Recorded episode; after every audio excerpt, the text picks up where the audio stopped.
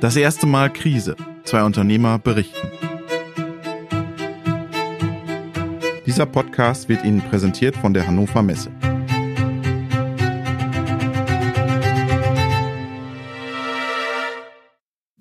Hallo, liebe Zuhörerinnen und Zuhörer. Das ist die achte Folge des Podcastes Das erste Mal Krise.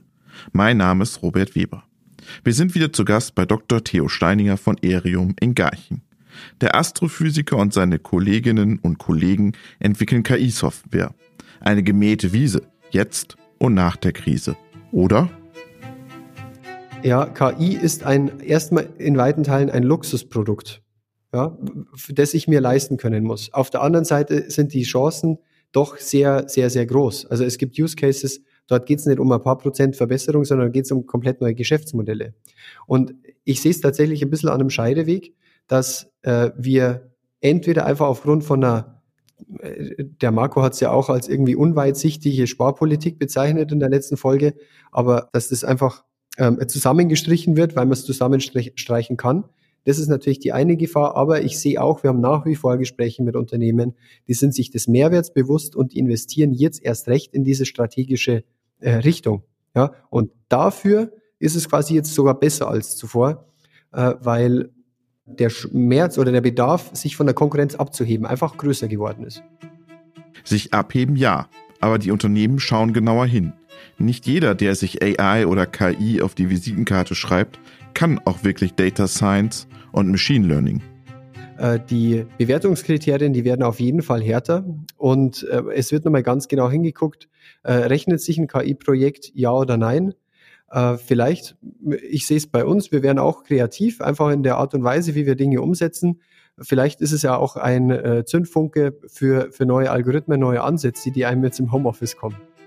Und manche Blender verlassen den Markt. Und bei Steiningers Kunden verändern sich gerade die Entscheidungsstrukturen das, das Coole, das ich da sehe, ist, dass tatsächlich die, das Management, das ja eigentlich die inhaltliche Entscheidung auch treffen sollte, jetzt bei den Kontakten, die wir momentan pflegen, ganz genau hinguckt.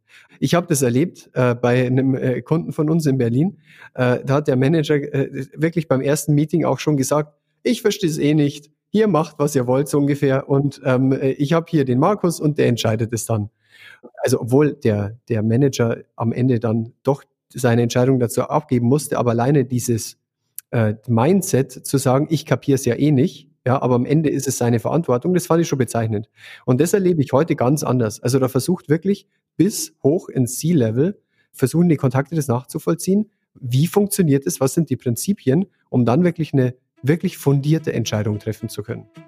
Doch wie erklären Steininger und seine Kolleginnen und Kollegen ihre Produkte dem C-Level? Sie müssen sich anpassen, wieder verändern, das Produkt anders erklären ganz konkret die letzten zwei Wochen sehr viel an Präsentationen gearbeitet, einfach um es wirklich verständlich zu machen. Und das ist ja immer so ein Trugschluss, den man vielleicht in, in der akademischen Welt hat. Etwas runterzubrechen heißt für einen Idioten zu erklären. Nein, ja, das ist jemand aus einem anderen Fachgebiet und ich muss die Dinge in die jeweilige Sprache übersetzen und muss den dort abholen, in der Begrifflichkeit, in der er sich befindet. Also wie gesagt, das Thema Kommunikation ist da für uns wieder sehr, sehr wichtig geworden. Einfach, weil wir, aber das ist auch schön für uns, ja, weil, weil wir es den Leuten erklären müssen, aber auch dürfen. Das war nicht immer so. Ja. Wir, uns wurde nicht immer so genau zugehört. Und Steininger hat das schon früh gelernt. Ich denke, jetzt mal so spontan, äh, fallen mir tatsächlich da drei Aspekte ein, nämlich erstens, ich hatte schon immer irgendwo auch Spaß daran, die Dinge aus einem anderen Blickwinkel zu sehen. Und äh, wirklich katalysiert hat das Ganze meine Zeit bei der Bayerischen Eliteakademie.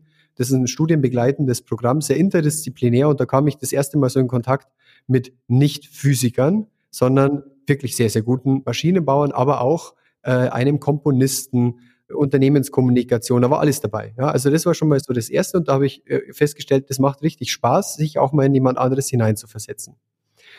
Und äh, auch in der Physik war es dann so, dass ich irgendwo, also schwarzes Schaf ist jetzt vielleicht ein bisschen negativ, aber ich war schon immer äh, exotisch unterwegs in dem Sinn, dass vor allem die Zeit am Max-Planck-Institut bei mir sehr softwareentwicklungsdominiert war und ich somit sowieso schon immer übersetzen musste, was ich mache, zu dem hin, was andere machen. Und auch ich musste sozusagen äh, lernen, die richtigen Fragen zu stellen um dann am Ende das zu kapieren, was mir die Hardcore, mega theoretischen Astrophysiker versuchen zu erklären. Das gab es schon immer. Und am Ende, das ist der dritte Punkt, auch bei uns in der Firma, ich finde es gar nicht schlecht, dass Maxim und ich so einen klaren Split haben zwischen äh, er macht die Algorithmenentwicklung, was das Mathematische betrifft. Und äh, ich komme, wenn dann, noch bei der Softwarearchitektur hinzu. Das war's aber dann. Und ansonsten bin ich bei den Themen der kaufmännischen Natur unterwegs. Denn damit bin ich nicht betriebsblind gegenüber dem, was er macht ja, weil ich nicht so viel Ahnung habe, schlicht und ergreifend. Und dann, dann kann ich natürlich äh, sofort die Fragen stellen, hey, Moment mal, ich habe keine Ahnung, wie jetzt dieser Minimierer funktioniert, den du da gebaut hast, und ich kapier's so nicht, wie du es mir erklärt hast. Also so, so ist es vielleicht sogar eine ganz gesunde Mischung, weil ich trotzdem ja die mathematischen Grundlagen beherrsche. Welche Branchen erleben denn gerade ihren Hallo-KI-Wacheffekt? Also was ich jetzt aus einer Veranstaltung äh, von neulich, das war eine Webinarveranstaltung, ja, aber sehr gut organisiert, rausgehört habe, da war ein sehr großes Interesse für Logistikthemen da. Vielleicht auch aufgrund der ganzen Lieferketten-Thematik. Das kann ich mir sehr gut vorstellen. Insgesamt ähm, wird sich's aber, denke ich, erst noch abzeichnen, weil die mit den Data Scientists, mit denen wir sprechen, ich hatte es ja in den vorherigen Folgen auch mit dem Launch unserer Software und so weiter und so fort erklärt. Wir, wir fokussieren uns ja momentan sehr auf die Data Scientists selbst. Die arbeiten alle noch an ihren alten Projekten. Ja, das heißt, äh, was sich jetzt quasi aus der Krise für die Data Scientisten an Konsequenz ergibt, ich denke, das werden wir erst noch sehen. Und ja, also das unmittelbare Feedback war Logistik, wobei ich denke, dass man das nicht auf Logistik ver, ver, äh, allgemein oder, oder runterbrechen kann. Ich denke, dass die Themen nach wie vor, äh, so wie sie bisher interessant waren, auch in Zukunft interessant sein werden. Das größte Potenzial sieht Steiniger aber in einem ganz anderen Bereich mittlerweile wächst ja doch die Erkenntnis, dass Softwareentwicklung an sich ja schon aufwendig ist und Algorithmenentwicklung umso mehr. Und ich denke, oder was ich sehe durchaus ist, ist doch eine sehr große Offenheit äh, bei den Data Scientists, mit denen wir jetzt gesprochen haben, die letzten Wochen, äh, auch externe Technologie nochmal einzusetzen, weil die schlicht und ergreifend keine Zeit haben. Also die, die Erwartungshaltung ist da so hoch vom Management her nach wie vor, dass ähm, die froh sind, wenn sie qualifizierte Unterstützung kriegen und genau den Ansatz fahren wir ja. Wir gehen in einen sehr starken Dialog mit den zukünftigen, hoffentlich zukünftigen Nutzern unserer Software und versuchen denen gerade gar nicht unbedingt jetzt was zu verkaufen, sondern genau hinzuhören und, und, und, und dann ein bisschen auch Telefonseelsorge zu spielen. Ja, also dass die sich bei uns einfach auch mal auskotzen. Was sorgt die Data Scientisten? Also ich, im Studium bei technischen Dingen, bei mir war es immer sehr wichtig, ich musste mir die Dinge angucken. Einfach damit ich auch verstehe. Und genau den gleichen ähm, Effekt sehen wir bei den Data Scientisten, die äh, für sich selbst auch nach starken Visualisierungen fragen. Und äh, dementsprechend sehen wir uns da gut aufgestellt, weil wir einerseits ja den ganzen es runterbrechen in einen Graph, in eine grafische Beschreibung äh, gemacht haben, um es erstens mal für sich selber zu kopieren, aber um es dann äh, den, den, den Kollegen einfach auch verklickern zu können. Das, das, das Unintuitive für jemand sehr technisch geprägten dabei ist vielleicht, dass es kein Thema ist, nämlich wie stark ist der Algorithmus oder wie hoch ist die, die Vorhersagegüte? Ist die bei 99 oder bei 99,9 Prozent? Ja, die üblichen Benchmarks, die, die sind hier nicht mehr relevant. Was bedeutet in diesem Fall Visualisierung? Also, was du dir äh, vorstellen musst, ist, wenn du einen Datensatz kriegst, auch wenn er perfekt dokumentiert ist, dann ist es ein Buch mit tausend Seiten, in das du dich erstmal einarbeiten musst und du die Struktur in dieser Datenbank verstehen musst. Und dann eine Ordnung in diesen Heuhaufen zu kriegen, das ist schon mal ein Riesenschritt. Und dort haben wir die äh, Visualisierung für uns erarbeitet, dass wir die kausalen Ketten, also bei einer Produktion wären das jetzt die Maschinen, die eins nach der anderen äh, Güter von A nach B schieben oder von, von sich zur nächsten schieben und weiterverarbeiten, dass wir die in Form eines Graphen, also sprich eines Ablaufdiagramms auch darstellen. Und damit kannst du schon mal sagen, okay, von dieser Tabelle Spalte 1 bis 10 gehört jetzt zu der Maschine, Spalte 11 bis 20 zu der Maschine. Und dann die Visualisierung mit Balkendiagrammen die Gegenüberstellung von zum Beispiel Ausschuss zu in Ordnung teilen. die Visualisierung hilft mir da erstmal einen Überblick äh, zu verschaffen und mir Orientierung zu geben und äh, später dann natürlich, wenn ich was gefunden habe, das dann auch zu kommunizieren und mich verständlich zu machen. Einfach damit ich auch verstanden werde. Also das war wirklich schon fast bedrückend, wenn äh, eine Interviewpartnerin zu uns sagt, sie wurden gefragt, warum braucht ihr mehr Daten? Ihr habt doch einen Datenpunkt. Also das ist unglaublich. Die, die, die Vorstellung mit einem Datenpunkt Statistik, also ja. Und wieder ist es die Kommunikation. KI wird nur erfolgreich werden, wenn sich die Anwender etwas darunter vorstellen können. Das ist ein wichtiges Learning aus der Krise und die größte Herausforderung. Bei, bei, bei Machine Learning und KI-Projekten ist, dass man sich ja so wenig oder so schwer was darunter vorstellen kann, weil ich nichts zum Anfassen habe. Also bei einer Automatisierung, da habe ich einen Roboter, ein Förderband, Steuerung, genau, ich habe Leitung, Kabel, cool, ja, ich kann das Ding anfassen. Softwareentwicklung und Statistik dann insbesondere, vor allem weil es doch zu weiten Teilen unintuitive Zusammenhänge sind in der Statistik, die kann ich mir kaum vorstellen. Und dann das zu kommunizieren und vor allem über, über Fachbereichsgrenzen hinweg, das haben wir einfach am eigenen Leib erfahren, ist eine der größten Herausforderungen. Am Ende ist es so, also wir haben ja auch einen Podcast, wo wir Data Scientisten aus der Industrie, aber auch ganz verschiedene Bereiche interviewen.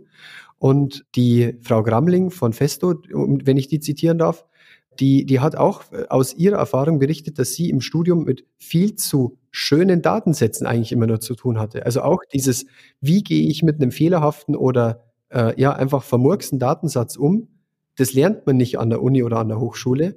Und da komme ich nur raus, wenn ich mit meinen Kollegen mich effektiv austauschen kann. Und wenn ich dazu wiederum das Handwerkszeug nicht habe, dann wird es schwierig.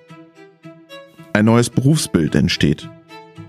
Die Frage ist, ob man es sich da als Firma leisten kann, sofort eine zusätzliche Person dazu einzustellen, also so ein Mediator. Aber ich könnte mir durchaus vorstellen, dass die Rolle jetzt, so wie es zum Beispiel der Peter, der Peter Seeberger macht, ja, dass der einfach von beiden Welten eine Ahnung hat, empathisch ist, sich in den Gegenüber hineinversetzen kann, dass der für, für den Anfang eine Übersetzungsrolle einnimmt, bis, bis sozusagen der Flow etabliert ist. Und bei einer größeren Firma, da, ja, klar, kann ich mir vorstellen, dass das eine eigene Person sein kann, also dass die dann auch ausgelastet ist. Bei kleineren eher ein Coaching oder, oder Beratungsansatz. Ich denke nicht, dass dort die Lösung in der technischen Lösung liegt. Also weil technische Lösung, da sehe ich dann die Gefahr, dass sie keiner benutzt, weil keiner den Sinn dahinter verstanden hat beziehungsweise die, die Ratio dahinter. Wenn der sogenannte Flow bei den Unternehmen wieder da ist, dann will Steininger dabei sein. Zwei neue Teammitglieder kommen an Bord. Remote-Arbeiten macht Recruiting weltweit möglich. Wir haben das jetzt ins Digitale verlagert und hat den riesen Vorteil für uns, dass wir jetzt ähm, auch bezüglich des Teamwachstums auf einmal deutlich flexibler waren in dem, was ist für uns realisierbar, was ist für uns denkbar. Und so haben wir jetzt einen äh, Webentwickler engagiert, der in Wien lebt und arbeiten wird und einen, der in Lviv in der Ukraine lebt und arbeiten wird. Das wäre vor, vor, vor äh, drei Monaten noch überhaupt keine Option gewesen. Ja? Also und, und insofern war das für uns schon durchaus eine Befreiung, äh, einfach die guten Leute, weil der Match ist hier perfekt bei den beiden alleine, ja, die, die, die, die richtigen Leute ins Team zu holen, auch wenn die halt zufällig nicht in München sitzen. Und seine Rolle? Keine Chef-Controletti-Attitüden? Für mich ist das Thema Kontrolle vor allem gegenüber mir selbst wichtig. Also für mich äh, war die Zeit am Max-Planck-Institut einfach eigentlich da sehr lehrreich, weil ich da gemerkt habe, wie wichtig das ist, doch über meine Arbeit und, und worauf ich mich konzentriere äh, und, und in welchen Rahmenbedingungen vor allem ich arbeite, in der Hand zu haben. Ja, und ich hatte da das Glück, einen sehr, sehr, sehr coolen Doktorvater zu haben, aber so die ganze Max-Planck-Struktur drumherum, die ist jetzt nicht unbedingt schlimm, aber äh, sie hat nicht zu meiner Persönlichkeitsstruktur gepasst. Ja, also der Match war einfach nicht da. Und von daher ist es jetzt für mich nicht so dramatisch, aber natürlich, ich bin meinem Team verpflichtet. Ich, ich, es ist meine Aufgabe, äh, dafür zu sorgen, dass alle synchron sind und dass das Team in eine gemeinsame Richtung läuft. Und für mich war da die Antwort eigentlich eher die, wenn ich mich unwohl fühle, dann ähm, ist es vielleicht ein Grund, nochmal in mich zu gehen, ob das jetzt vielleicht äh, ein, ein, ein, ein, ja, einfach nur eine persönliche Geschichte ist, ähm, die was mit mir ganz persönlich zu tun hat, dass ich es einfach gerne mag, sozusagen auch, auch Dinge äh, in der Kontrolle zu haben. Aber mir ist in dem Zuge der Reflexion auch bewusst geworden, dass ich nur so das Team auch weiter skalieren kann. Also ich sehe es für das Firmenwachstum als ein Prozess, den ich so oder so als Führungskraft durchlaufen muss, weil ich ansonsten irgendwann ein krasses CEO-Bottleneck aufbaue. Und ich habe jetzt quasi schon nur sehr wenig Zeit, wenn man es im Schnitt rechnet, für, für jeden Einzelnen bei mir im Team. Und wenn die immer mich fragen müssten, was sie zu tun haben, dann äh, arbeite ich quasi nicht mehr an meinen Aufgaben, also an meinen eigentlichen Aufgaben, nämlich die Firma weiterzubringen. Dann arbeite ich ja nur in der Firma, aber nicht an der Firma. Und insofern ist es quasi für mich jetzt auch ein schöner Impuls, wenn ich sehe, oh, ich gebe hier was ab, dann habe ich vielleicht im ersten Moment Angst, aber im zweiten Moment sehe ich es als Bestätigung, ja, das ist die richtige Richtung.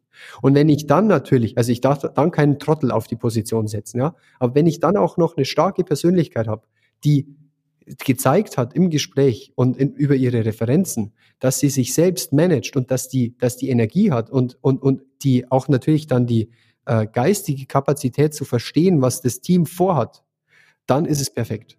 Und dann geht's mir wieder gut. Nächste Woche sind wir wieder in Weiden bei Marco Bauer von BRM. Bis dahin bleiben Sie gesund.